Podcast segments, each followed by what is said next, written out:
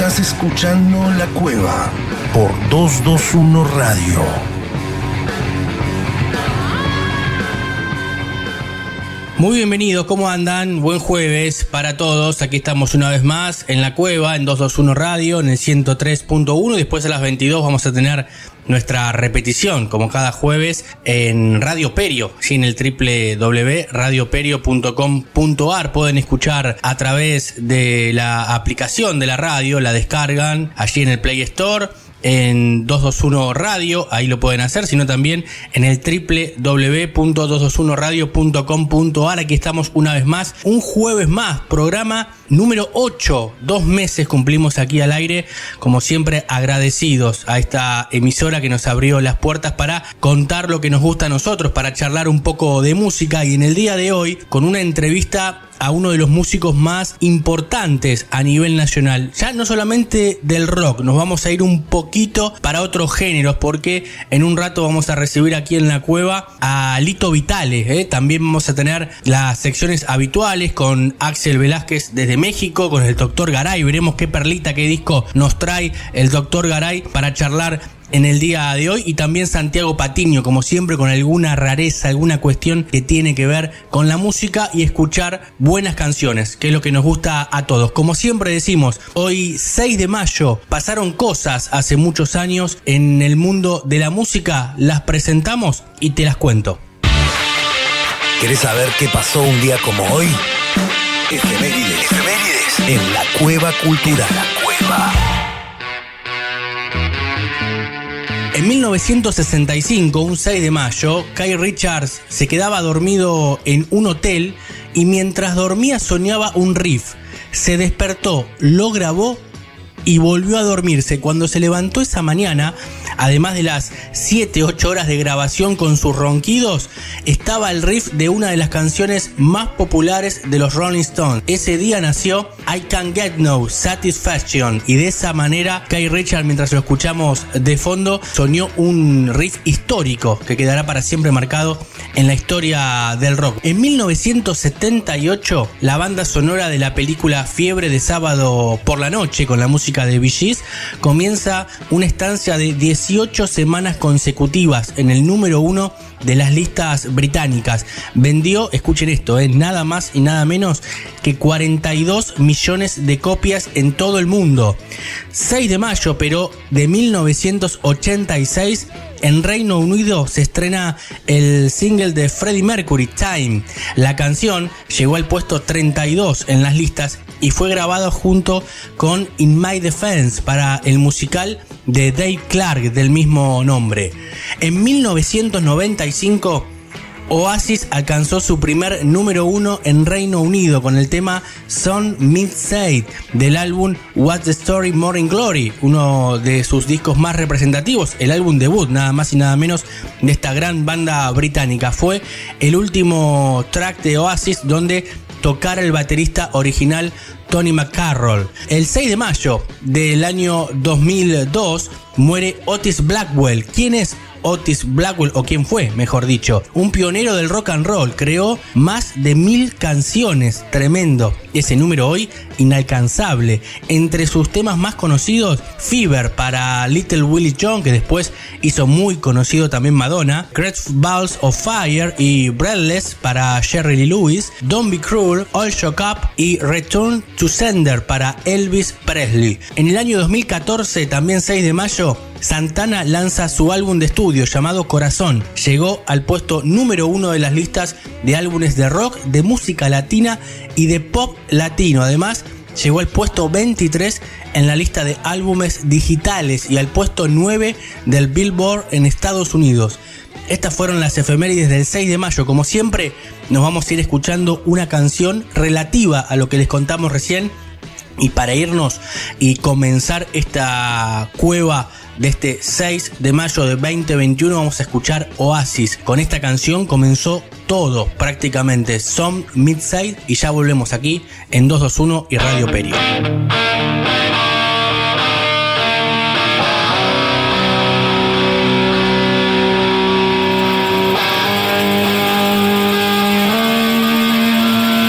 Estás escuchando La Cueva. Animate a entrar.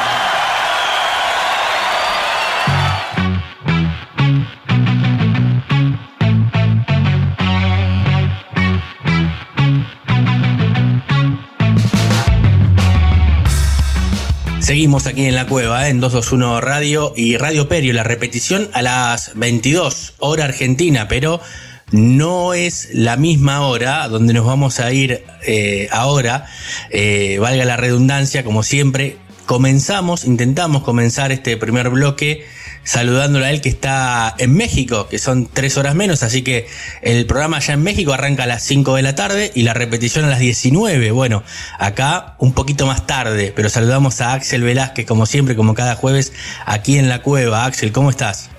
Hola Damián, ¿cómo estás? ¿Todo bien? Aquí estamos para hablar otra vez de música. Eso es lo que nos gusta. Otra vez de música. La semana pasada hablábamos de Mick Ronson, eh, nos íbamos escuchando su música, este tremendo guitarrista que lo contábamos la semana pasada. Eh, un poco desconocido para mucha gente, para el público tal vez en general, eh, salvo para el crítico o para que ya escucha música desde otro lugar, que, que conoce muchísimo, pero esta historia de Mick Ronson de la semana pasada, todo lo que tiene que ver con el glam rock, con David Bowie, bueno, fue fantástico, así que vamos a ver si podemos igualarlo en el día de hoy con la historia que nos traes. Sí, pues bueno, vamos a hablar hoy de un, una leyenda que, que, bueno, el día de ayer cumplió 73 años de edad, una sí. leyenda de, estas, de esos pesos pesados de la historia del rock. Nos referimos nada más y nada menos que a Bill Ward, Bien. baterista original de Black Sabbath. Claro que sí. No ha sido, no ha sido el único baterista que ha tenido la banda, porque bueno, después, eh, sobre todo en la década del, del 2000, eh, lo reemplazó, eh, fue reemplazado, pero pues vamos a centrar, centrarnos sobre todo en su aporte al instrumento con, con Black Sabbath en la sí. década de los 70, que es cuando, bueno, creo que eh, todos conocen este peso que tuvo la banda en esta década y sobre todo eh, Bill Ward también. Es importante decir que el instrumento nunca más volvió a ser el mismo sin, sin Bill Ward, a pesar de que, bueno, tenía grandes competidores, por decirlo de una manera, como eran John Bonham de Led Zeppelin, sí. como era Ian Pace de Deep Purple, pero claro. eh, con, a, con, todo esto se ganó un lugar eh, Bill Ward en el desarrollo de la batería en el rock. Sí, y además una cuestión de, de Bill Ward que es extraña en un músico de, de, heavy metal, si nos metemos directamente en el género. No en rock, pero sí tal vez en heavy metal, porque la influencia que tuvo él fueron de todos bateristas que venían del jazz. Del jazz. Entonces, esa técnica que escuchó, que adquirió de chico, eh, le hizo que haya marcado esa diferencia que vos mencionás en la década del 70. Efectivamente. Fíjate que hay una tendencia entre los bateristas ingleses.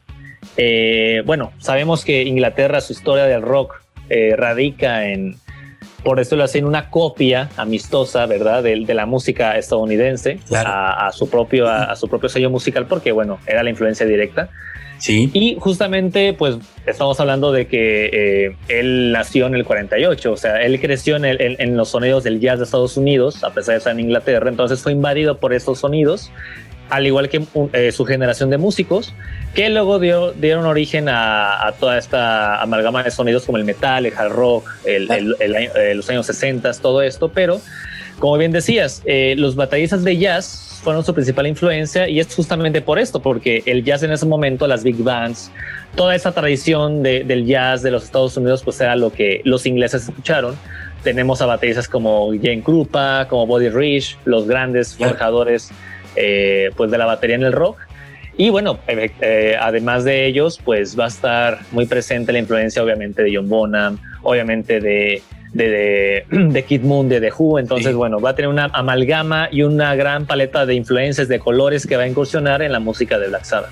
Claro, exactamente. Bueno, como bien decís, en toda esa década del 70, porque eh, vos mencionabas recién, Black Sabbath tuvo otros bateristas también, pero esa primera etapa, que es la de mayor influencia, en otras bandas, fue con Bill Ward en, batería, pero ya en la década del 80 él eh, se va de la banda.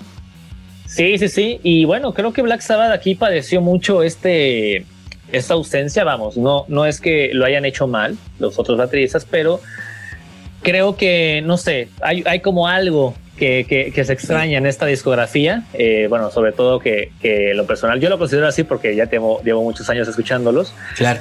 Me gusta mucho eh, el trabajo que hace Bill Ward y bueno, creo que es la parte en la, eh, en la que hay que basarse para, para entenderlo con Black Sabbath. bueno, este baterista, pues increíble, grabó desde la primera, el primer disco que fue Black Sabbath del 70 y eh, grabó hasta el último con, eh, con Black Sabbath en 1978 el disco Never Say Die, Never Say Die perdón. Sí. Y eh, pues en estos discos deja su legado intocable y bueno, pues canciones increíbles. Tan solo el primer disco ya tiene una influencia fuerte del jazz. Él menciona, aquí lo retomo del documental de la historia del heavy metal de Sam Dune, que él pensaba como baterista de jazz. Ahorita que mencionabas lo de, lo de los bateristas y la influencia, él pensaba como si estuviera una big band de jazz, o sea, los breaks que él pensaba en la batería y con los kicks eh, y con los remates que hacía la guitarra y los acentos, él los pensaba como si estuviera una big band de jazz. Entonces ahí te, ahí te habla bastante de, de, cómo él incorpora las influencias, pero con un nuevo lenguaje que pues va a ser el heavy metal. Claro, bueno, ahí mientras tanto estamos escuchando una de las canciones que elegiste para, para el día de hoy. Con otra nos vamos a despedir. Esta es eh, Symptom of the Universe, ¿no? Es una de las canciones eh, muy destacadas, como bien decís, donde se ve esa marcada influencia que tuvo eh, Billboard en la batería. Sí, esa, la canción es del disco Sabotage de 1975, uno de los discos eh, no sé si decir que dieron un bajón. Bueno, de hecho este disco todo lo contrario. Eh, todos estaban dando como una especie de bajada, un bajón, aquí decimos en México, de calidad, ¿no? Eh, después de, del Black Sabbath Volumen 4. pero ahora con este sabotage como que retoman el vuelo y bueno, una de las canciones pues es justamente esta con esa introducción increíble de Tony Iommi que va a marcar mucho de lo que más adelante Iron Maiden, eh, más adelante también eh, Black, eh, perdón, Metallica, Judas Priest van a, van a implementar en, en, su sonido, pero que aquí es una, ah, es una gozadera, digamos, del, del baterista porque ejecuta los breaks, los fills, la base rítmica, toda la energía que desde atrás, como una maquinaria hacía a, a la banda, pues va a imprimir entonces sí, esta canción es, es, es, grandiosa, hay que prestarle mucha atención, sobre todo a este disco, creo que como te comentaba, es cuando ya repunta otra vez el, el, el vuelo la banda. Y bueno, que afortunadamente aquí tenemos a, a Bill Ward para, para amenizarnos. Claro, claro, bueno, y, y, además, ¿no? A medida que se iba desarrollando la banda, bueno, nosotros obviamente siempre en la figura, en la cabeza de, de Ozzy Osbourne, eh, pero como bien decís vos, de, Tommy, eh, Tony Iommi también esencial, esencial en la banda, eh, creo yo, el líder de la banda, ¿no? Eh, que no suele pasar que el vocalista no sea líder de la banda, porque además Black Sabbath tuvo cuatro vocalistas en su historia, si no me equivoco. sí, sí, sí. Con Martin, Dio, claro, sí, tuvo una cantidad. Claro, incluso el de, Deep Purple también, ¿no? en algún momento. Eh, lo cierto que lo, lo, que iba, que en esa época de excesos también, él también los vivió, no solamente la droga, el alcohol, eh, incluso eh, hay historias que cuentan que, tomaba durante los recitales, ¿sí? tomaba alcohol durante los recitales, y eso para un baterista, imagino yo, que es más complicado que para otro músico. Sí, bueno, pues mi experiencia como baterista, yo creo que, o sea, la responsabilidad que hay para, para, para ejecutar el instrumento y, y no perdernos en el tiempo, en, bueno, en la, en, la estructura, pues sí, hay que estar pilas, pero bueno, ¿qué te puedo decir? Bill Ward, uno de esos músicos que todo lo pueden hacer. Ahí tenemos también a John Bonham, que bueno, era el famosísimo por, bueno, tanto que de eso eh, se nos fue, John Bonham, de su adicción al, alcohol. Pero sí, efectivamente, como bien mencionabas, eh, de hecho, esa etapa de Black Sabbath y esta, ¿cómo decir? Esta, esta gran etapa de, de su carrera eh, artística, de la cumbre que alcanzaron, pues eh, ellos estaban todo el tiempo, creo que fue a partir del segundo, no, del Parano, no, del siguiente disco del Master of Reality, cuando ya estaban los excesos a tope. O sea, los primeros dos discos ya le brindaron cantidades de dinero, cantidades de drogas, de excesos que ellos aprovecharon. Y bueno, hubo muchas canciones increíbles con esto, eh, inspiradas en todas estas vivencias, pero también hubo bajones artísticos, como te mencionaba hace rato, que hay, hay ciertos eh, bajadas en su carrera, en sus discos, pero sí, con Bill Ward fue uno de esos eh, protagonistas de esas historias eh, tormentosas de, los rockeros de, esa época, eh, tanto que él, menciona justamente que él no, él no recuerda las grabaciones, sobre todo de, este disco que te mencionaba del Never Say Die. Eh, no, recuerda muchas canciones, cómo fue el proceso de grabación. Y bueno, también se nota esta parte frenética, ¿no? De, una banda de rock de estos años. Totalmente, bueno, si, uno busca eh, en, Google eh, el nombre de Billboard y, y, toda esa etapa que bien comentás vos de, de Black Sabbath, eh, hay algunas anécdotas que son terribles, por ejemplo, que la banda jugaba, porque esto lo hacía Ozzy, lo hacía Tony también, en las grabaciones, a prenderle fuego a la barba de Billboard. Dice que lo rociaban con alcohol. Fíjate la locura, la locura que vivían, ¿no? Porque es algo increíble. Eh, y, le tiraban eh, fósforo, le tiraban fuego. E incluso eh, alguna vez tuvo que ser hospitalizado y ha tenido marcas en sus piernas. otra vez se, se había quedado dormido por ejemplo, en una mansión después de, tener mucho alcohol y lo pintaron, encontraron, eh, porque era la casa de un pintor, y encontraron una pintura dorada y lo pintaron completamente y casi lo matan. También terminó en el hospital. Sí, no, no, no, o sea, ¿qué te puedo decir? Ahí está toda esta locura que ahorita es una locura, pero bueno, en su momento también, pero es como, ¿cómo esta gente salía ilesa o casi ilesa de ahí? Digo, si vos lo hablamos otra vez también, cómo vivía esos excesos y, y vaya, creo que es la vida que hay que entender esto, ¿no? De, la vida del rockstar. Creo que Black Sabbath, bueno, es un grandioso, grandioso ejemplo. Claro, bueno, ayer cumplió 73 años eh, Bill Ward. Eh, hace muchos años que hace radio también, tiene un programa de radio. Eh, en Estados Unidos.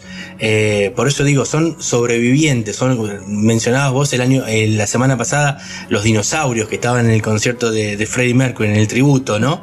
es uno de los dinosaurios del rock and roll, del heavy metal, Billboard. Incluso una de las revistas también especializada en rock que se llama Time Rock lo menciona como el mejor entre los 100 eh, bateristas de todos los tiempos, incluso por encima de John Bonham, de Kate Moon, de mm, Carl Palmer, de Emerson Lake and Palmer, de Neil Peart, de, Rush.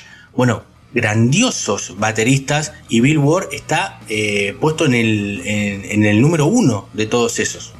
Sí, y, es que también, bueno, estas listas por lo general sabemos que son un poquito subjetivas, pero tiene total razón en, ponerlo en un puesto tan alto, eh, bueno, incluso en el primero, porque sí, merece la pena eh, Black Sabbath, yo creo únicamente, bueno, por muchos, por eh, obviamente Ozzy Osbourne, Tony Iommi, pero si es por Bill Ward es una gran elección, porque Bill Ward sí tiene un sonido que, que, que si bien te comentaba, ya habían desarrollado algunos músicos, pero él no se quedaba atrás.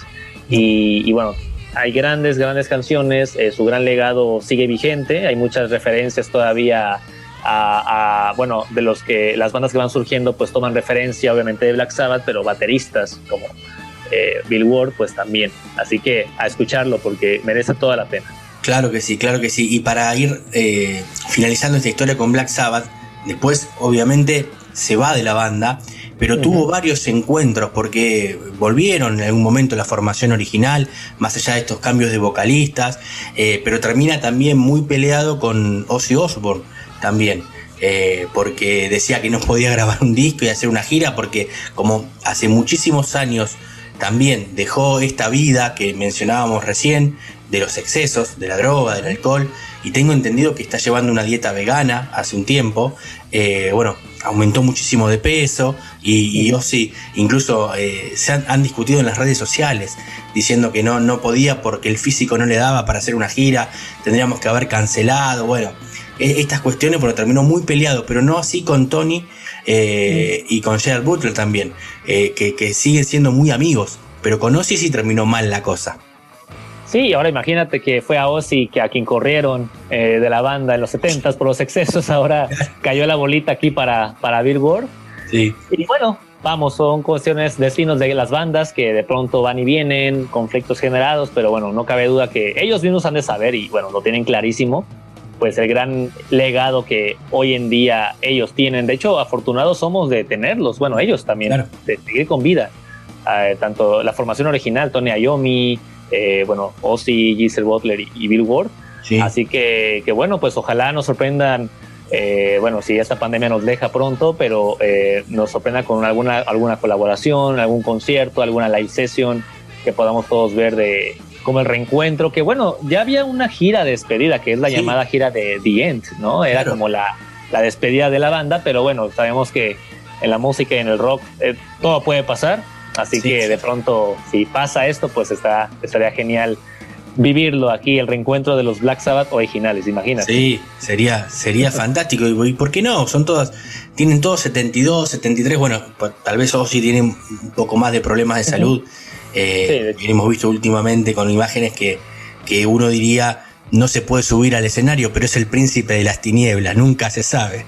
Puede Sí. pasar cualquier cosa con Ozzy. Le dan una pastillita, lo suben al escenario y puede pasar cualquier cosa. Y a cobrar, claro, sí, sí, sí, sí, no, esta banda promete, espero de verdad que, que nos sorprendan y, y sí, no son tan grandes tampoco, creo que de alguna manera les podrá, les podrá quedar algún tipo de energía por ahí guardada. Por que- eso digo, pensando, en, eh, por ejemplo, en Paul McCartney, Ringo Starr, Ringo tiene Rolling 80, Stones, Paul imagínate. 78, siguen haciendo música, siguen haciendo giras. Digo, bueno, son cinco años más chicos, ¿eh? Podría, podría ser. también. Bueno, los Rolling Stones, claro. Exactamente, exactamente. Eh, The Who también, bueno, muchísimas Sí. bandas que, que han sobrevivido eh, la vida del, del eh, rockstar, ¿no? Que tan difícil es. Muchos han quedado en el que- camino. Sí, sí, sí. Y fíjate que mucha falta hace ahorita, ¿no? Eh, que esos grandes, grandes leyendas, dinosaurios, ¿no? Eh, del, del rock eh, se mantengan vigentes para las nuevas generaciones, para que esta música siga vigente, para que las nuevas generaciones sigan eh, conociendo a estos artistas, que sepan del legado, que, sepas, que sepan quiénes son realmente, de dónde vienen los sonidos, o gran parte de los sonidos actuales del rock, pues vienen de Black Sabbath, como lo sabemos. Y bueno, creo que ahí está de por sí ya con las redes sociales, con las plataformas, pues podemos acceder, así que es, es cuestión de también de ganas de, de querer hacerlo y, y bueno, pero yo espero de verdad que, que puedan en algún momento reunirse y, y bueno, ahí brindarnos un, un concierto épico o algo por el estilo. un, ci- un cierre de su carrera como merecen en el escenario, Sí. ¿no? Sí, sí, sí, Lo- pero los cuatro juntos. Pero los cuatro juntos, sería, sería fantástico, sería fantástico. Bueno, Axel, eh, increíble como siempre esta historia de, de Bill Ward, uno de los grandes bateristas de la historia, del heavy metal, de lo mejor, de lo mejor, lejos, eh, como bien decís, influenció y sigue haciéndolo a muchísimos músicos y lo va a hacer también, porque cuando no esté y dentro de 20 años, un baterista, un chico que le guste la batería va a llegar a un disco de Black Sabbath eh, de alguna manera porque el legado queda, gracias a Dios, y va a seguir haciéndolo, esta Ahí influencia. están, ahí están los discos para, para, para nutrirnos. Exactamente, son como, son como la Biblia, son como los libros Sí. históricos, ¿no? Que hay, los libros de historia, uno va hacia atrás y, y no muere. Han marcado Sí, no. historia. Claro, claro, ahí están los, sobre todo los, los cuatro primeros discos de la banda, Black Sabbath, Paranoid, Master of Reality y el Black Sabbath Volumen 4, creo yo que ahí con esos nos damos, se dan abasto cualquier eh, que desconozca la banda o quiera retomarla, porque, eh, bueno, Bill Ward, por supuesto, ahí está su mayor legado, creo yo. Exactamente. Bueno, ¿te parece? Nos vamos escuchando eh, otro de los, de los temas que nos tenías preparado para hoy para escuchar, eh, valga la redundancia, esta influencia ¿no? de, de Bill Ward en la batería en Black Sabbath y era eh, Rat. Salad. Efectivamente, esa canción proveniente del disco Paranoid, si mal no recuerdo es la penúltima pista del álbum. Eh, y bueno, al igual que Moby Dick de Led Zeppelin, eh, que bueno, sabemos que es un solo gigantesco de batería, eh, parecía que todos querían seguir esa tendencia de tener una canción con sus respectivas bandas donde el protagonista fuera el baterista, un- una Claro. canción que es un solo de batería. La Moby Dick de Black Sabbath es Rat Salad, así que eh, hasta rima, ¿no? Así que ahí está, ahí está la, la, pies- la- la pista para disfrutarla. Fantástico. No, nada más para agregar. Nos vamos escuchando a Black Sabbath y agradeciéndote como siempre cada jueves por estar acá y ser parte hace dos años de la cueva. Abrazo grande y buen fin de semana.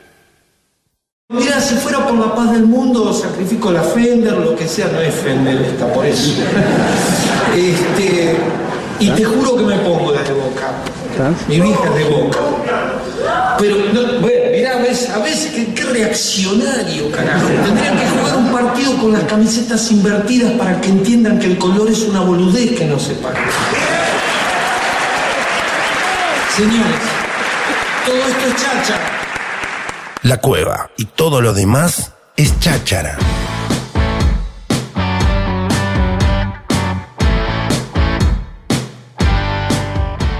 bloque aquí en la cueva, en 221 Radio y Radio Peri. En un ratito, ¿eh? a las 22, ya tenemos la, la repetición, como estamos diciendo. Llegamos a los dos meses, como habíamos contado en la apertura, programa 8, columna número 8, para este señor que está del otro lado, que es ni más ni menos que el doctor Fernando Garay, como cada jueves aquí en la cueva. Fer, ¿cómo estás? ¿Qué tal, Damián? Perfecto, con muchas ganas, como siempre, de compartir algún disco. Algo te rescato, algo te traigo para compartir. Siempre, cada jueves es una cita obligada. Obligados, aquí en 221 Radio y después en Radio Perio, como le contamos a nuestros oyentes. Eh, la semana pasada nos traías el disco debut de Virus, Wadu Wadu. ¿Seguimos, ¿Seguimos en la onda de rock argentino? Exactamente, y seguimos con los aniversarios, estas eh, cifras redondas de aniversarios que nos permiten la excusa de traer la música que nos gusta, digamos, blanqueémoslo con los oyentes. Es una excusa que encontramos para traer los discos que, nos gustan muchísimo. Vamos a blanquear, las reuniones de, producción de, de la cueva son eh, quiero hablar de tal disco. Listo, perfecto. Nunca hay un no. Es así. Las reuniones son muy cortas las reuniones. No, nos gusta mucho el trabajo previo, en realidad. Sí, sí. No hay, no hay una gran, un gran debate ni grandes contradicciones entre nosotros. Exactamente. Pero bueno, vamos, vamos a lo que nos ocupa y lo que nos convoca esta noche. Vamos a hablar de Giuliano Canterini. Giuliano Canterini. Vos me dirás, ¿quién es? Giuliano Canterini. A ver, para la gente. Giuliano Canterini, su nombre artístico más conocido como Billy Bond. Exactamente. Uno fue el Bondo. El Bondo, exactamente. Uno de los creadores, bueno, muy importante, Billy Bond, en nuestro nombre de, de, la revista y también del programa, porque es uno de los artífices de, de la cueva donde prácticamente se originó todo. Exactamente, Billy era uno de los copropietarios, administradores de la cueva, ese mítico reducto donde se origina el rock nacional, donde se juntaban Morris, Tanguito, Claro. Nevia, Pajarito Saguri, que era otro compañero de Morris en los Beatniks, y bueno, y Billy, que andaba por ahí regenteando eh, toda la movida como uno de los socios dueños del boliche. Pero bueno, el disco en cuestión que traemos para compartir esta noche es el disco debut de Billy Bond y la pesada del rock and roll 1971. 50 años se están cumpliendo de la aparición de ese disco. 50 años de ese disco, 50 años de esta canción que está sonando de fondo y que nos va a acompañar durante toda la columna. Es increíble cómo pasa el tiempo. Exactamente, estamos escuchando tontos ahí de fondo y realmente es impresionante la polenta que tenía la pesada del rock and roll. Que vamos a definirla un poco a la pesada. A ver. Y como siempre, en voz, en todos los temas. Pero después no tenía una formación estable. Claro. ¿Qué pasó? ¿Qué pasó? Se separaron todos los grupos fundacionales del rock nacional. Sí. Se separaron los Almendra, se separaba eh, Manal, Sí. eh, se separaban los gatos. Era un momento de dispersión. Terminaba la década y parecía que había habido una, una bomba, una hecatombe. O sea, Era se como- separaban los Beatles en Claro. Londres y se separaba todo el mundo. Habla- hablando de, de- de futbolísticamente, llegaba junio, terminaban los contratos y había muchos jugadores libres. Exactamente. Y eso es lo que vieron eh, la gente del sello Mandioca, Álvarez Bond. Entonces Billy los convoca y dice, quiero tener en el mismo grupo a Papo, a Spinetta, a Javier Martínez, a Alejandro Medina, el- el bajista, a Héctor Pomo Lorenzo. Así que arma una especie de seleccionado. Claro. En el, en, el rock, en el rock inglés, en el rock anglosajón, a esta época se le denominó la época de los supergrupos. Sí. Quizás podemos decir que acá, en nuestro rock argentino, la pesada del rock and roll fue un supergrupo. Mirá vos, claro, claro. Yo, yo recuerdo, vos mencionás, eh, por ejemplo, en Inglaterra con eh, eh, Blind Fight, con Eric Clapton, ¿no? Exacto, Eh, exacto. Con Ginger Baker, bueno, grandísimos músicos que venían de otras bandas, como decís vos, habían finalizado, dejaban de tocar y se, y se unían y, bueno, y formaban supergrupos que, bueno, después generalmente en Inglaterra no, no duraron mucho, uno, dos discos, como mucho, ¿no? Eran formaciones del momento, quizás algún disco, algún show, pero después no prosperaba mucho. Claro. Se los denominaba los supergrupos. Y acá podemos denominar que la, la pesada del rock and roll fue nuestro primer supergrupo, llamémosle. El disco del 71, con, con. Ah, bueno, con el tema de los discos durante muchísimos años. Inconseguible los discos de Billy Bond y la pesada del rock and roll. Por ahí hubo alguna recopilación en CD que traía como un rinoceronte en la tapa Sí. Pero, pero los discos eh, muy difícil de conseguir. Hace algunos años se reeditaron en vinilo solamente. Ya. este, porque el INAMU compró los derechos, así que se pudo reeditar. Y bueno, eso, eso, eso, es, un, eso es un disco que me falta en mi colección. Así Mirá. que estoy ahí siempre Tenés que buscar. conseguirlo. Tenés que buscarlo. Pero soy coleccionista de CDs y ese ha salido en vinilo, así que tendría que ser una excepción. Está bien, claro. Bueno, vos, vos decís todos esos discos, muchos fueron remasterizados luego, porque la mayoría de en esa época seguía grabando en mono, no en estéreo, por ejemplo, eh, en, a fines de los 60. Bueno, todos los discos de los Beatles, por ejemplo, en Inglaterra, ya que mencionábamos, estaban en mono. Lo- Los, eh, emitía Parlophone en su momento, ¿no? Por ejemplo. Eh, después fueron eh, remasterizados en dos canales, que es el, el famoso estéreo que conocemos nosotros y ahora, bueno, muchísima más tecnología hay. Sí, de los Beatles incluso eh, han salido todos los discos en formato mono y todos los mismos discos en formato estéreo. Claro. Ya para que los fanáticos puedan medir qué sale por cada parlante. Claro, no, terrible. Para que te des una idea. Así que bueno, eh, volviendo un poco al disco debut de La Pesada, eh, grabaron, grabaron mucho La Pesada, grabó como cuatro discos La Pesada, los Sí. denominaban volumen, volumen 2, volumen 3, Claro. volumen 4, y después cada músico de La Pesada sacaba su disco solista acompañado por los músicos de La Pesada. Así, Claro. Cubero Díaz, que ya lo hemos mencionado, Sí, guitarrista de acá de la cofradía de la Flor Solar, Claro saca sí. su disco con la pesada. Jorge Pincheski, violinista Sí. de acá, también saca su disco con la pesada. Claudio Gavis, Alejandro Medina, todos hacen su Todos. disco con la pesada del rock and roll.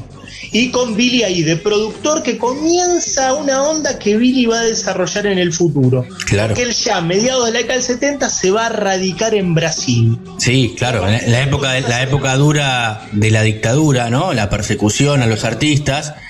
Se va a Brasil, pero no vuelve como muchos que emigraron. Por ejemplo, Lito Nevia, que se fue, se tuvo que ir a México, pero volvió rápidamente. Bueno, hizo una vida directamente allá y trabajó en la música desde ese lugar.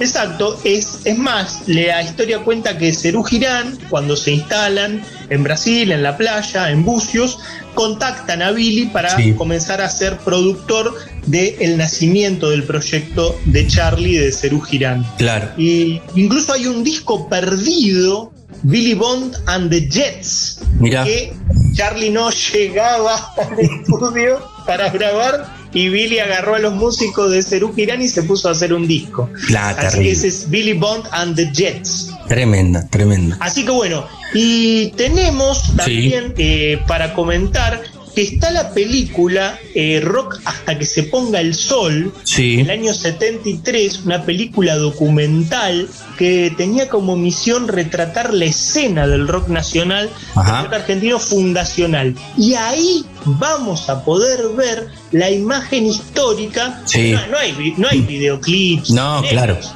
de esta etapa fundacional, nosotros no podemos ir como los, como los anglosajones a buscar ahí videos viejos. Nosotros, Claro, ¿no?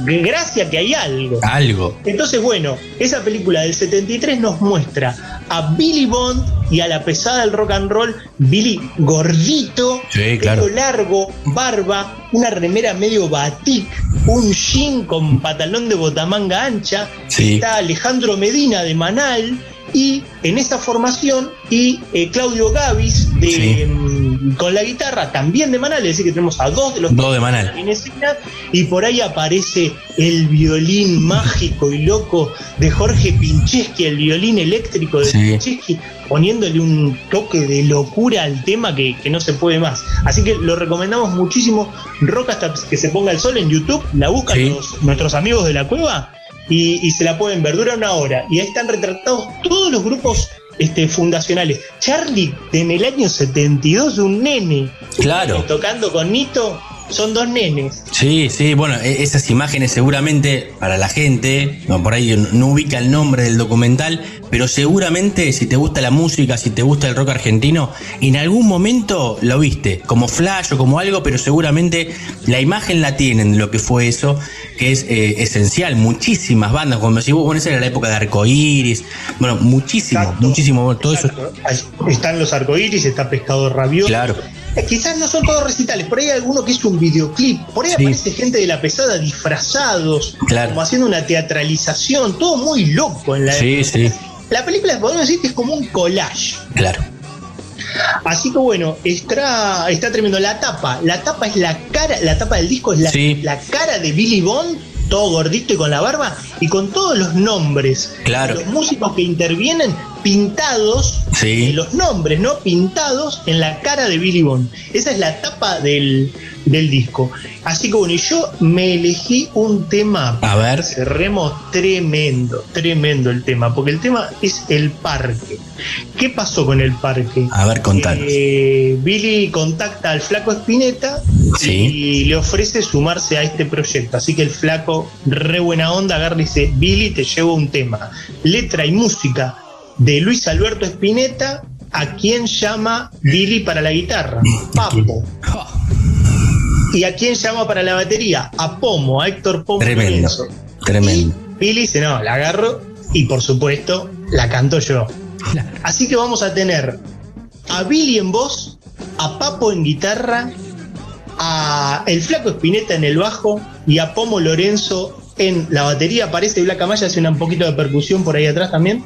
Así que mirá vos qué, qué otro supergrupo Sí, claro. esta formación mutante, llamémosle, de la pesada del rock and roll. Total. Así que bueno, 50 años, estoy encontrando cada disco. No, pero venís. 50 años, Vos sabés que la una gente. racha. No, la gente me dice, es increíble los discos y alguna gente dice, yo me acordaba, pero bueno, estás también despertando cosas en el oyente que, lo tenía por ahí muy guardado, ¿no? Y, muy pocos tienen también la, colección, obviamente, que vos tenés, pero está muy bueno hablar de toda esta época fundacional del rock argentino también para entender este presente que tenemos hoy del rock, cómo se fue desarrollando también toda la gran historia que tenemos de la música y la cultura aquí en nuestro país. Pero bueno, excelente esta, esta historia del, disco de Billy Bond y nos vamos a ir escuchando a la selección en el parque. En el parque. Un sonido muy pesado, muy blusero, muy blues rock. Billy Bond, una especie de Joe Cooker. Y las guitarras, una especie de Johnny Winter, una especie de Eric Clapton. Así que tremenda, tremenda la pesada. Me encanta la pesada del rock and roll. Para todos nuestros oyentes, escuchen a la pesada y véanse ese documental Rock hasta que se ponga el sol. Sigan el consejo del doctor Garay, Fer, muchísimas gracias como siempre.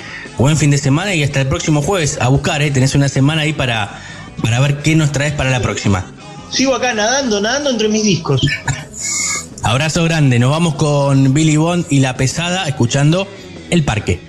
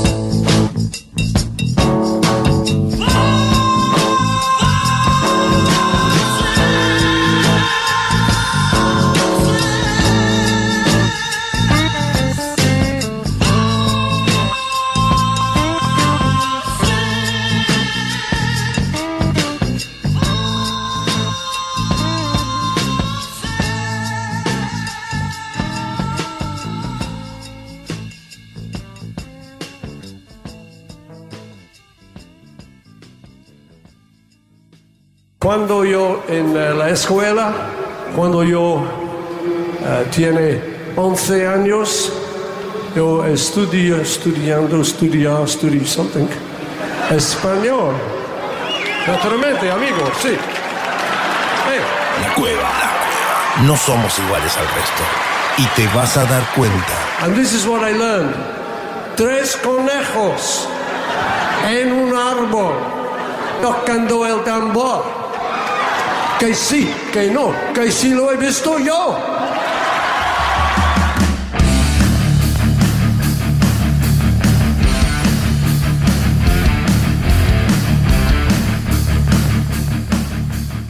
Qué gran columna eh, del doctor Garay, como siempre, rescatando discos. En este caso, otro de los que cumple 50 años. Escuchábamos a Billy Bond y La Pesada del Rock, una de las bandas históricas. Y hablando de bandas, como siempre en esta pequeña sección, este gusto que nos damos aquí al aire en la cueva, en 221, vamos a contar la historia del grupo Bort, con aire de hard rock, de grunge y de heavy metal.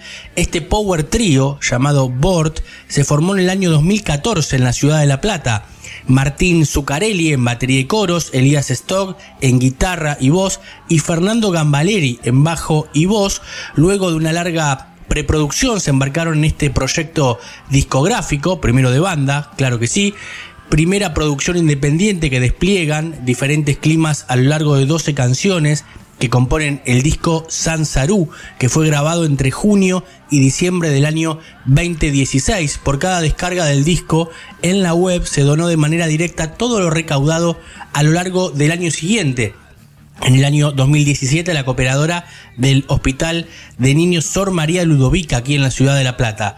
El segundo material, Indra, fue grabado en el año 2018, combinando otras 12 nuevas canciones con un corte más proyectivo, sin perder el rumbo de rock duro, pero ahondando un poco más en el tratamiento de climas y texturas, integrando elementos de rock de los 70 y un tratamiento sonoro un poco más actual. A mediados de 2019 comenzó la etapa de composición y luego de preproducción de Valhalla, la tercera producción discográfica que vio la luz finalmente en marzo de este año por toda esta cuestión de la pandemia. Este nuevo disco contiene 12 nuevas canciones, sintetizando los anteriores discos en los que respecta a la propuesta artística, apostando a distintos climas de diversas intensidades sin perder la contundencia de una propuesta como siempre rockera. Es el cierre de esta trilogía conceptual, contemplando temáticas actuales, anecdóticas y existenciales. Esta fue la historia de Bort y nos vamos a la tanda escuchando el tema que da título al álbum, Valhalla.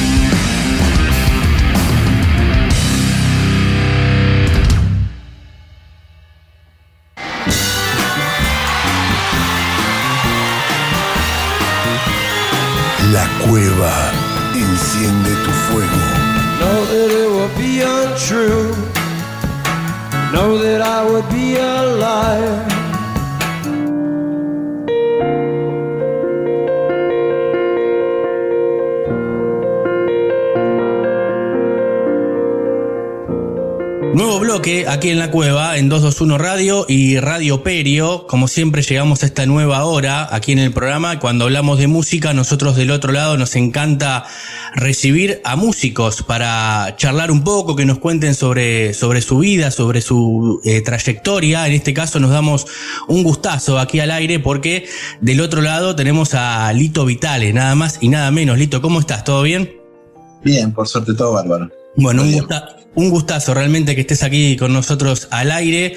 Eh, lo primero que te quiero consultar, porque es muy difícil, ¿no? Eh, irnos de esta realidad, eh, esto que nos rodea, es cómo estás llevando la pandemia. Te consulto en lo personal y también en, en lo laboral. Mira, yo la estoy llevando, trabajando mucho, haciendo muchos, muchos videos. Desde el comienzo de la pandemia tuve, tuve mm, pro- propuestas para hacer muchos videos. Hice el de la cigarra, que fue medio de los primeros que, Claro. que se hizo en esta situación. Y después empecé lo de TV Pública todas las noches con un video de distintos artistas. Así que, mm, y después haciendo algunos eventos por streaming, eh, algún concierto en el verano que hicimos cuando se abrió un poquitito todo, pero bueno, la verdad que no soy de los que se quejen porque tuve, tengo, tengo trabajo. Sí, es esencial eso. Y en, y en lo personal, eh, ¿te agarró un poco de, de miedo de esta cuestión, de lo desconocido? Bueno, ya llevamos un año, ¿no? Es como no, que ahora... no, yo, me, me agarré el, el- el virus, me lo agarré casi al comienzo, en agosto por ahí. Mira, Así que eh, lo pasé no demasiado grave. sí, Así que no, no, no, yo trato de, de esquivar el miedo, ¿viste? No, no Sí. entrar en pánico dentro de lo posible claro. y, este, y tratar de seguir y armar alguna idea de actividad que, Sí, que me deje seguir haciendo cosas, porque estar parado es lo peor, ¿viste? totalmente. Entonces, bueno, a partir de la, de la autogestión, siempre uno está acostumbrado a, a generar eh, proyectos y, y, este, y cosas para, para realizar. Y, y bueno, si se puede curar un mango bien, si no, se hace por, por, hacerlo, porque es Claro. de alguna manera como siempre nos manejamos nosotros, Sí. los que hacemos este tipo de actividades con, con autogestión, ¿no? Claro, claro, exactamente. Bueno, me hablas de que no, no tuviste miedo, hay que alejarse de eso. También en tu caso, la música y estos proyectos de los que hablas sirven para aislarse un poco de esta realidad, ¿no? Porque por ahí no lo tiene la gente que, que- que tiene un trabajo o tuvo que estar más en la casa y consume más eh, televisión, noticieros, ¿viste? Esa cuestión que... en realidad, en realidad los, noticieros siempre uno ya está acostumbrado a que son Sí. un poquitito de información y un poquitito de show, entonces como que trata de, de, mm, escaparle a la, a la vorágine de, de las digamos, de lo que sucede ahí adentro, porque es un Claro. poquito desesperante por momentos, un poco de... Igualmente la situación es desesperante de por sí, porque Sí, no, sí. no, no, por más este, que pienses políticamente de un lado o del otro, la realidad es que es, es que es terrible lo que está sucediendo y que lo vamos a recordar como algo realmente impresionante, ¿no? De un gran aprendizaje para... Y además que mucha gente, nada, la gente que perdió algún ser querido o, o la gente que perdió el trabajo, Sí, es terrible, es terrible y no depende de ningún gobierno, no depende de haber hecho bien o mal las cosas, depende Claro. de que el, virus es este, bastante eh, impresionante. Pero bueno, yo le tengo fe a la vacuna, a las vacunas en Sí. realidad, y, este, y bueno, tengo, tengo la, la ilusión de, de que una vez que pase el invierno estemos una gran cantidad de argentinos vacunados sí. y este y, y- y ahí la cosa se ponga un poquito más parecida a lo que era antes, ¿no? Claro, claro, claro, claro que sí. Volver un poco a la, a la normalidad que tanto extrañamos, en realidad. Sí. Eh, recién mencionabas la cuestión de los streaming, que fuiste uno de los primeros, estuviste muchísimo con estas colaboraciones, además que seguís haciendo en, en la TV pública, pero Sí. el artista tuvo que eh, reinventarse un poco con esto, es como que se adelantó el futuro de lo que iba a venir, como que ya estaba metido, pero el streaming llegó obviamente para quedarse, es una alternativa más para muchos artistas. no sé si llegó para quedarse. Mientras que esté esta situación, sí. Claro. Pero si no hay, si no hay cuarentena, no tiene mucho sentido el streaming, porque es más lindo un concierto que lo voy a verlo por la televisión. O sea que llegó para, para estar como una, una especie de, de bastón Sí. para poder juntarnos con nuestro público y para poder percibir algunos mangos Sí. y que en todo caso la gente también puede escuchar un concierto una familia entera pagando una sola entrada, o sea, hay un montón, de- o sea, sirve para ambos lados. Ahora vamos a hacer otro streaming del 14 de, de mayo con Juan. Sí. Este, un poco hacemos como una especie de, de mm, popurrí de los tres streamings del año pasado. Claro. Los vamos presentando nosotros, este, acá en vivo en mi casa con Juan, vamos a cocinar algo, amenizar un poquitito Sí. y de eso se va a tratar la cosa. Es- es- eso es bueno, ¿no? Porque además de música le meten esa cuestión de la, de la cocina, eh, eh, juntarse con un amigo y eso también llega del Sí. otro lado. Y sí, para nosotros también está bueno. O sea, es, es- cuando la cosa funciona es que funciona de los dos lados, ¿no? Claro, claro, exactamente. Bueno, te, te quería llevar a este ciclo de, de medianoche que, que, que haces habitual, recién decías, con muchos amigos, muchísimos músicos, pero también eh, mucha variedad, como fue a lo largo de tu trayectoria, ¿no? A lo largo de tu Sí. carrera eh, no te encasillaste en un solo género, porque pasaste por el rock, eh, tango, folclore, bueno, ahora con mala fama en cumbia. eh, est- está muy bueno eso, y del otro lado se ve, porque el arte es uno solo, ¿viste? Va, va más allá del género, lo trasciende. Y además que el, el programa tiene esa, siempre tuvo esa impronta, o sea, tratar de ser lo más ecléctico posible, Sí, no ceñirse a mi gusto personal ni a los amigos más cercanos míos musicales, sí. Sino ser como una especie de muestreo de grandes artistas populares, nuevos, viejos, jóvenes, que no tenga una, digamos, lo que yo considero como un artista genuino, de ahí entran todos. Claro. Este, quizás con algunos no tengo, no tengo mucha, mucho feeling, y este, pero con casi todos sí lo tengo, o sea que trato de, de ser lo más abierto posible. Claro, exactamente. Bueno, nos estamos dando un gustazo aquí al aire de 221 y Radio Perio, charlando con Lito Vitale del otro lado. Eh, hablando de esta popularidad, te escuché decir alguna vez que vos haces eh, música argentina. ¿Sí? Lo, lo Sí. definiste de esa manera, ¿no? Esta es la intención nuestra, o sea, la que hacemos con Juan, la que hice Sí. yo antes con el trío, con el cuarteto, con mis, mis yo creo que sí, que uno, uno está acá y, y este y por más influencias que tengas, tratás de, de hacer música que de alguna manera te represente y represente el lugar donde estás. Esa Claro. es la idea, digamos, ¿no? Igualmente puede haber eh, puede haber algunos recreos, algunas cosas más específicamente rockeras o yaceras, o, pero en general sí, en general trato de, de- de- de hacer un proyecto que tenga una raíz argentina.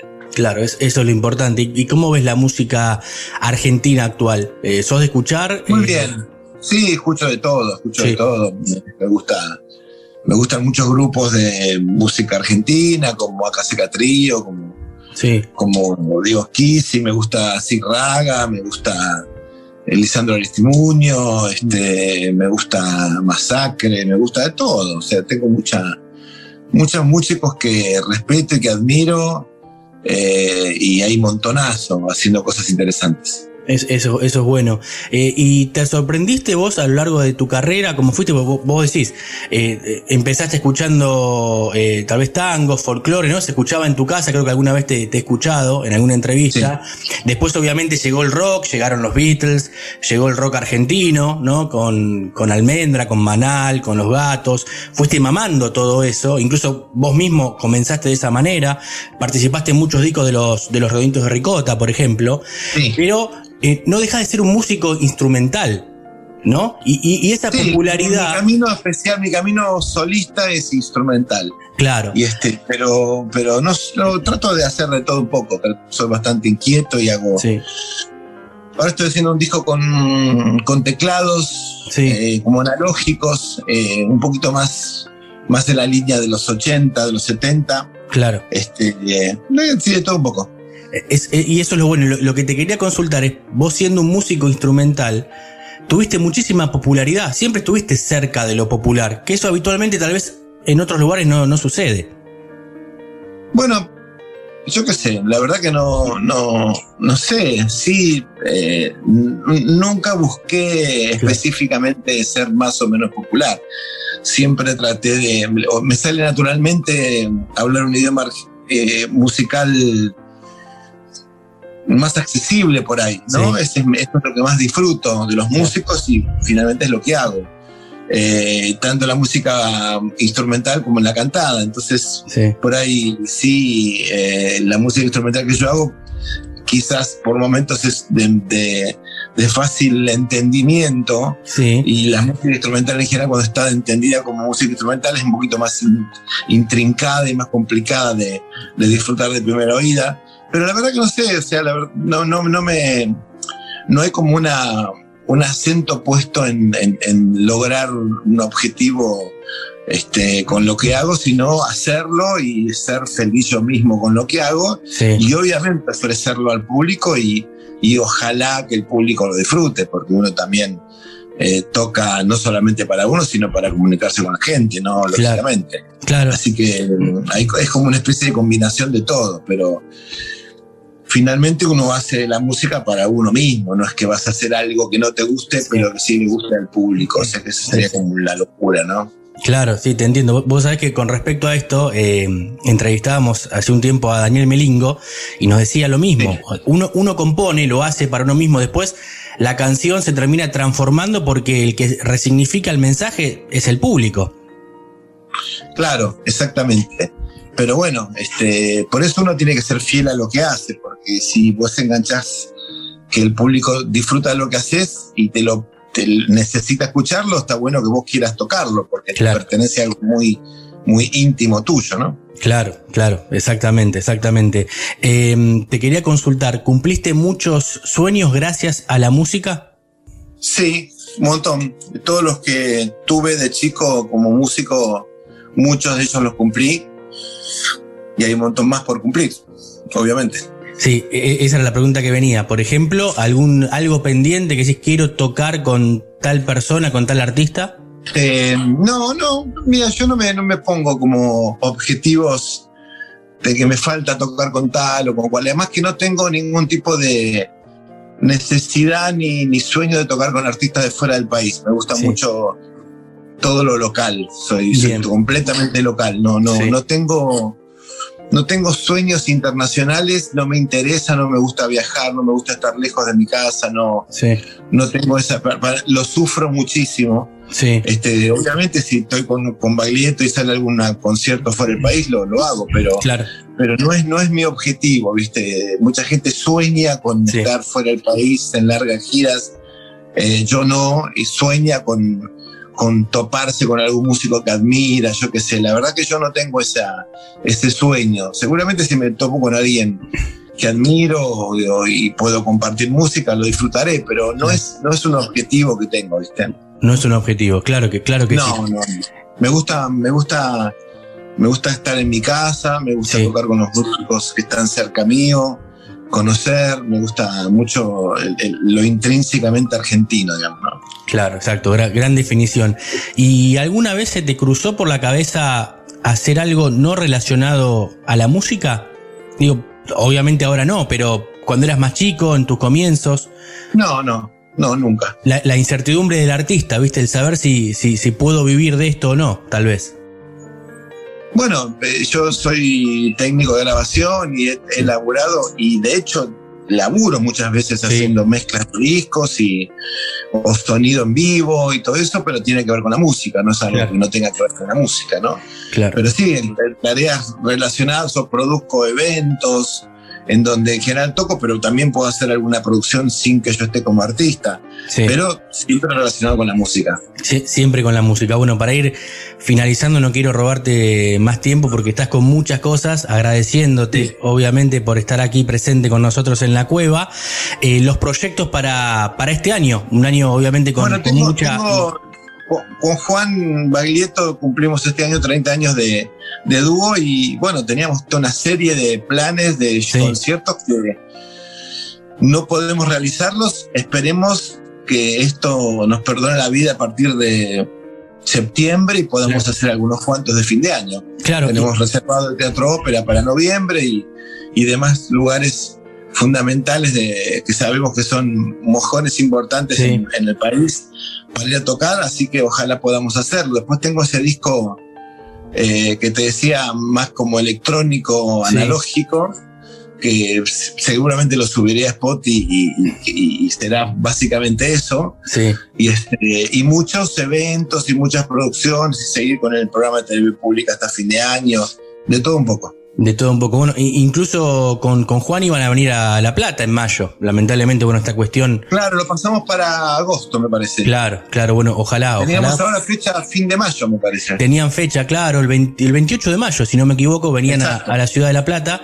Bueno, ojalá, ojalá pueda ser en, agosto porque siempre nos encanta recibirlos aquí en la ciudad, una ciudad que siempre decimos y, nos colgamos la medalla en eso cultural y universitaria, que es muy importante y que ha dado muchos artistas al a, la música y, otras ramas aquí en el país, ¿no? Exacto. sí, eh, sí, sí, seguro, eso va a ser en agosto. Esperemos que se pueda realizar, obviamente, pero sí tenemos ya. Tuvimos que levantar una gira bastante grande por distintos lugares de Córdoba que teníamos. Este, todo lo del sur, que estaba planeado para abril, pasó a octubre, ponele, no se sabe, o sea, es como un lío.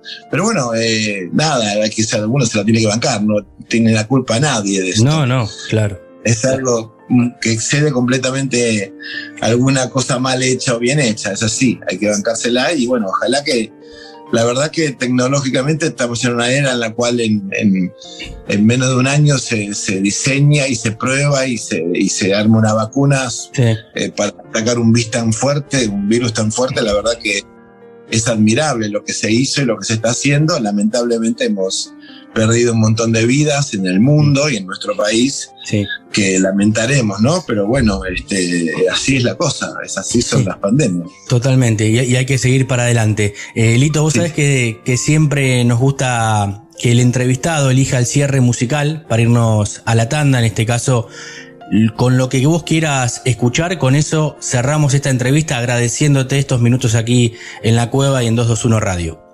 ¿Pero mío o de otra de otro artista? Elección libre, lo que vos quieras, puede ser tuyo. Pasate juguetes perdidos los redondos. Ahí está, mirá, nos vamos recontra arriba con los redondos y, juguetes perdidos. Lito Vitale, muchísimas gracias, gran año y te estaremos esperando junto con Juan o con cualquier proyecto aquí en la ciudad de La Plata. Muchas gracias, hasta luego. Abrazo grande.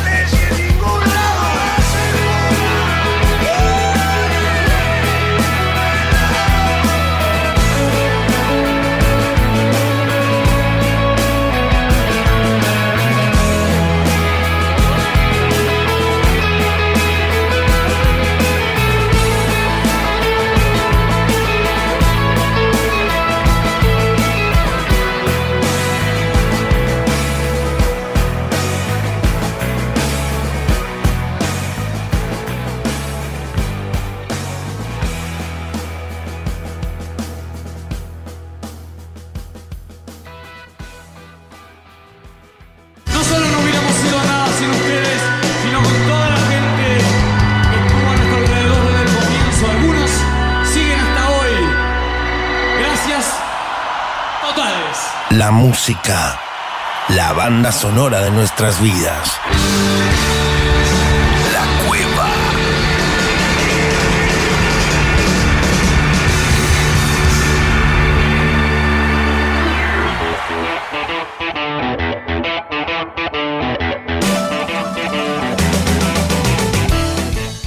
Último bloque aquí en la cueva, en 221 Radio y Radio Perio. Veníamos de escuchar Juguetes Perdidos a elección de nada más y nada menos que Lito Vitale. Así que tenemos que seguir bien arriba en este último bloque de este día jueves.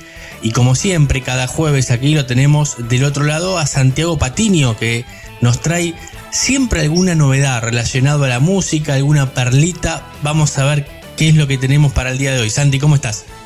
Buenas noches, Puma. Buenas noches, oyentes. Es un placer estar con ustedes acompañándolos una vez más, por supuesto. Bueno, muy bien, nosotros también, placer para nosotros y el oyente que te, que te escucha del otro lado. Como decíamos, venimos de escuchar Juguetes Perdidos de los Redonditos, así que vamos a ver cómo cerramos este día jueves. Sí, porque ya ni siquiera es que yo mismo me pongo la vara alta, ahora me la puso Lito Vitale, la, Claro. la vara alta. Ahora, ahora te, ahora te la dejó Lito. Te dijo, tomá, ahí va, vamos con esto. Voy a tener que arreglar con él entonces para la próxima. bueno, en, el día de hoy eh, te traigo a Puma, y a nuestros queridos oyentes, por supuesto, Degenerate Mashups. Un término que posiblemente te haya sonado, alguno lo haya escuchado. No es nada más y nada menos que un canal de YouTube. Y decimos, bueno, ¿qué tiene que ver un canal de YouTube en tanta novedad de la música? ¿Por qué? Porque detrás de Degenerate Mashups hay un productor musical que se encarga justamente de hacer mashups, de combinar dos canciones para que suenen juntas en una. Aprovechamos para comentar que, según no- no- nos cuenta Degenerate Mashup, el término Degenerate eh, hace referencia al término que usaban los nazis en su momento para referirse a lo que era la música considerada decadente. Degenerate usaban ese término. Mira vos.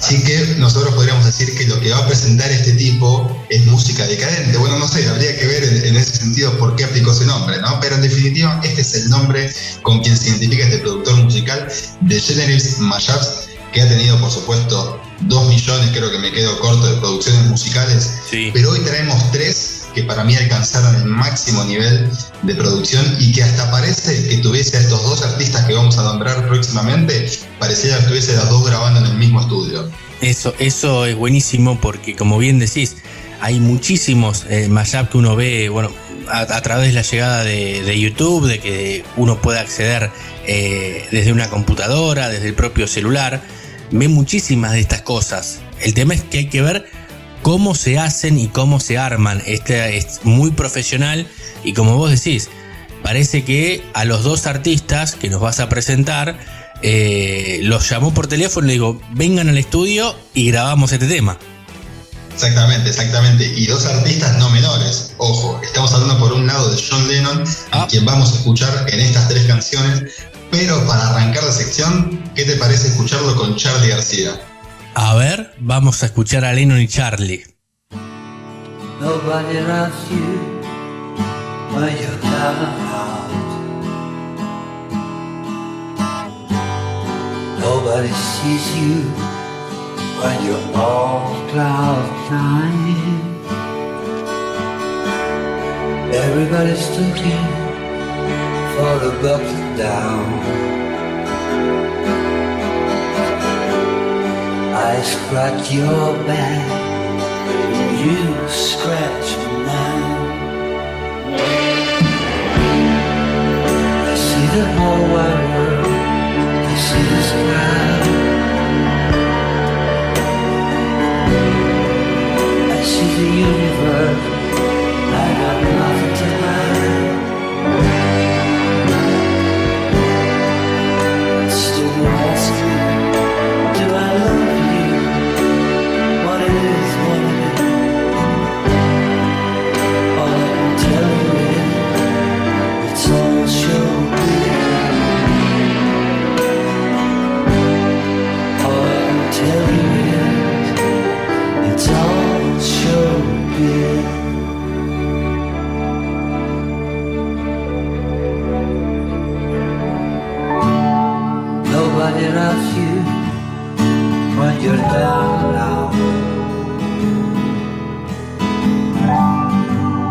Nobody sees you, but you're all crying.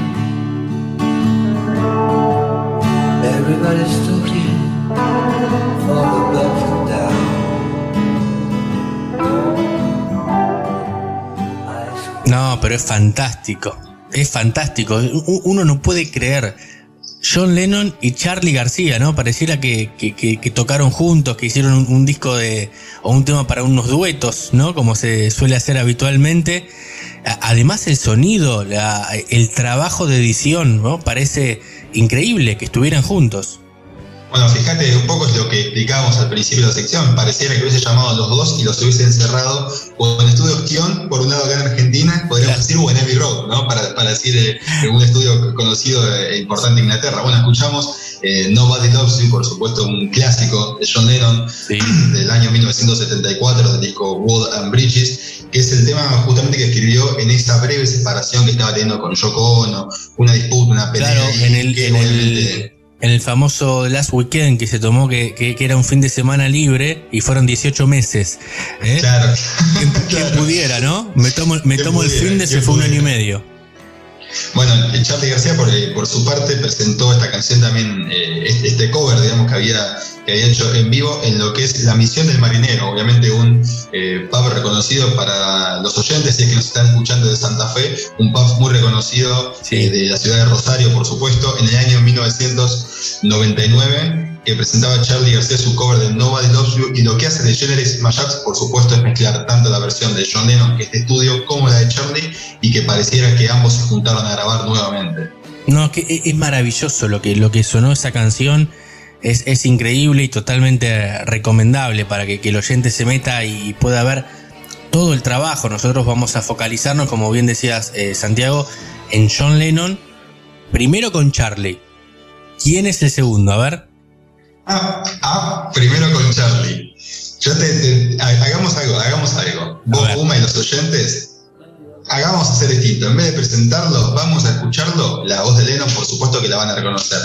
Pero vamos a escuchar a otro artista argentino, súper reconocido, por supuesto, un símbolo e ícono de la música del rock nacional, a ver si se dan cuenta quién es. A ver, vamos.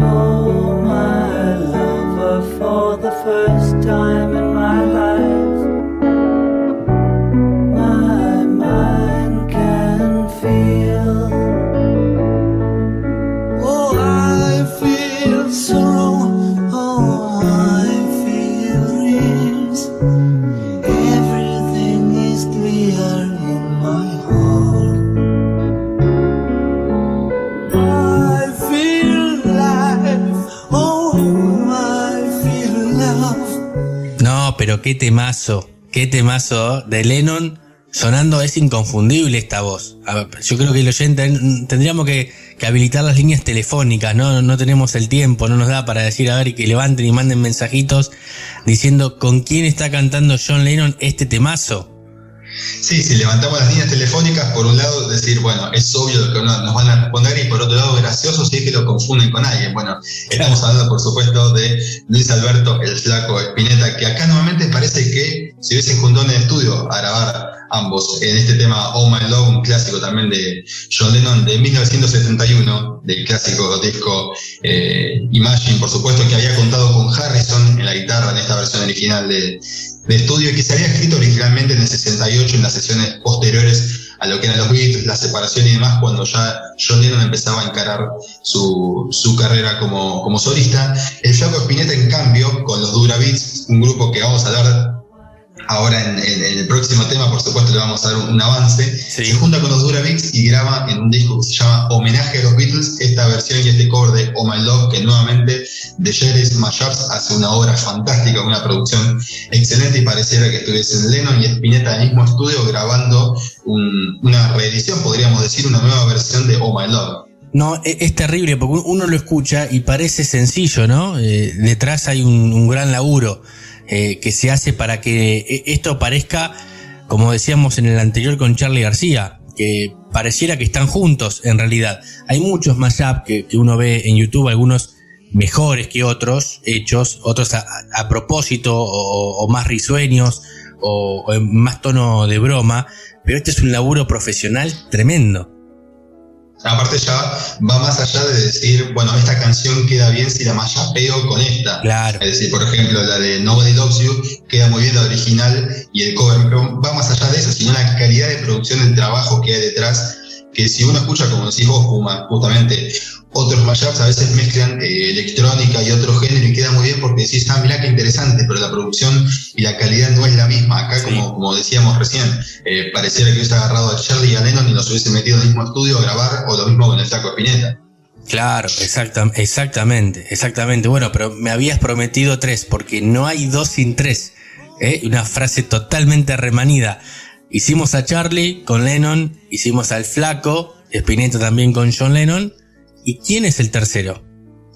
El tercero es otro gran admirador de los Beatles, Charlie era uno, Spinetta es otro, y el que te traemos acá es nada más y nada menos, quien no podía faltar, Gustavo Cerati, por supuesto, también en estos mashups. Claro que sí, claro que sí. Gustavo Cerati, tremenda voz, una de las mejores, si no la mejor voz del rock argentino, eh, porque músicos eh, hay y hubo muy buenos, pero el rock argentino no se caracterizó por tener grandes voces y Gustavo Cerati era, creo yo, al menos a mi entender, esto también es muy subjetivo, pero la mejor voz dentro de, la música masculina en Argentina. Eh, sí, considerado también alguien que lograba eh, compaginar muy bien también lo que era tanto la voz con la guitarra. Creo que en muy pocos casos eh, pasa de que hay tanta buena sintonía entre la voz y el sonido que le saca la guitarra, ¿no? Y también ni hablar de, que es uno de los artistas que mejor canta inglés, no tanto por el lado de la pronunciación, ¿no? De decir, bueno, lo pronuncia específico, perfecto, sino que le queda muy bien el inglés directamente. Claro, exactamente. Eh, Cerati que en sus comienzos con Soda era muy fanático de, de Police y también se nota mucho eso y, llegó incluso a, tocar con algún miembro de, la banda que, en algún momento lideró Sting. Eh, lo cierto que juntaron a Cerati con John Lennon y nos vamos a ir escuchando el tema completo acá, ¿eh? Nos vamos a ir para ir cerrando este jueves de la cueva, este jueves de rock and roll. Gran programa, programa 8, como veníamos diciendo, dos meses al aire, ¿sí? Pasa rápido, la verdad, pasa muy rápido el tiempo y más cuando uno hace lo que le gusta. Y como cada jueves, acá Santi te agradecemos por estar porque es maravilloso lo que nos traes, esto de los mashup cómo han juntado a Lennon con Charlie García, con el flaco Spinetta y ahora con Gustavo Cerati y con qué canción nos vamos. Esta canción que grabó justamente John Lennon en 1980 para Double Fantasy y que en 2005 Cerati lo hizo también con quien nombrábamos antes los Dura Beats para el disco Homenaje a los Beatles, como se llamó, y este gran clásico y este gran mashup para cerrar, I'm Losing You. No hablamos más, lo escuchamos. Buen fin de semana, Santi. Hasta el próximo jueves. Gracias, como siempre. Gracias a vos y a todos los oyentes. Hasta la próxima. Counted, Andy. Beautiful, beautiful.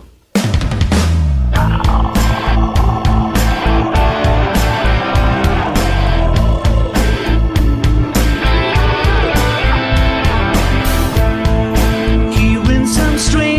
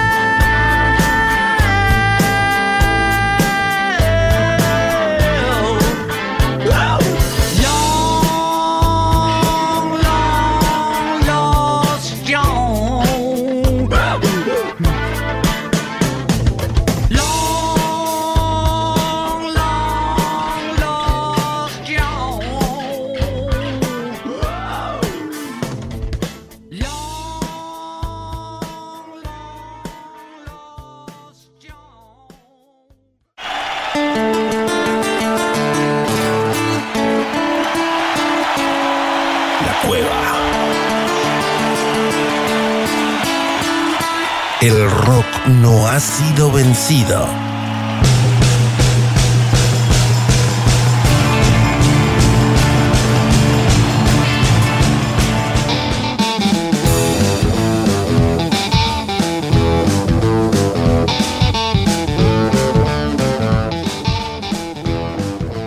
Última parte, aquí en la cueva, en 221 Radio. En un ratito la repetición, ¿eh? en Radio Perio, ahí en la radio online de la Facultad de Periodismo de la Universidad Nacional de La Plata. Las 22 horas comenzamos ahí. Gran programa hemos tenido. Programa número 8, como decíamos al comienzo. Cumplimos oficialmente los dos meses redondeando al aire aquí haciendo la cueva radio, aparte de como siempre estar en nuestra revista digital en el www.lacuevacultural.com.ar. Un placer estar de este lado para que hayan escuchado muy buena música, como siempre lo decimos, grandes secciones hemos tenido en el día de hoy y además el broche de oro que tuvimos con la entrevista a Lito Vitale, uno de los músicos más importantes de la escena nacional, que como él nos contaba, tocó de todo. Hizo rock, hizo tango, folclore, música electrónica, bueno, con muchísimos artistas también ha participado a lo largo y a lo ancho del país, es uno de los representantes más importantes de la cultura nacional. Como siempre, y hablando de cultura nacional, nos vamos a ir escuchando un poco de rock argentino, rock en vivo, y nos vamos a ir con una banda terrible, que la rompió, sobre todo en los 90, pero comenzó en los 80, después se separaron, estuvieron distanciados y han vuelto hace un par de años nomás. Estamos hablando de los ratones paranoicos con Juanse, que hoy la está rompiendo, pero en Masterchef. También escuchamos a los ratones y nos vamos despidiendo hasta el próximo jueves aquí en 221 Radio y Radio Pero como siempre somos la cueva. Animate a entrar Cowboy de los ratones. Hasta el próximo jueves. Chau.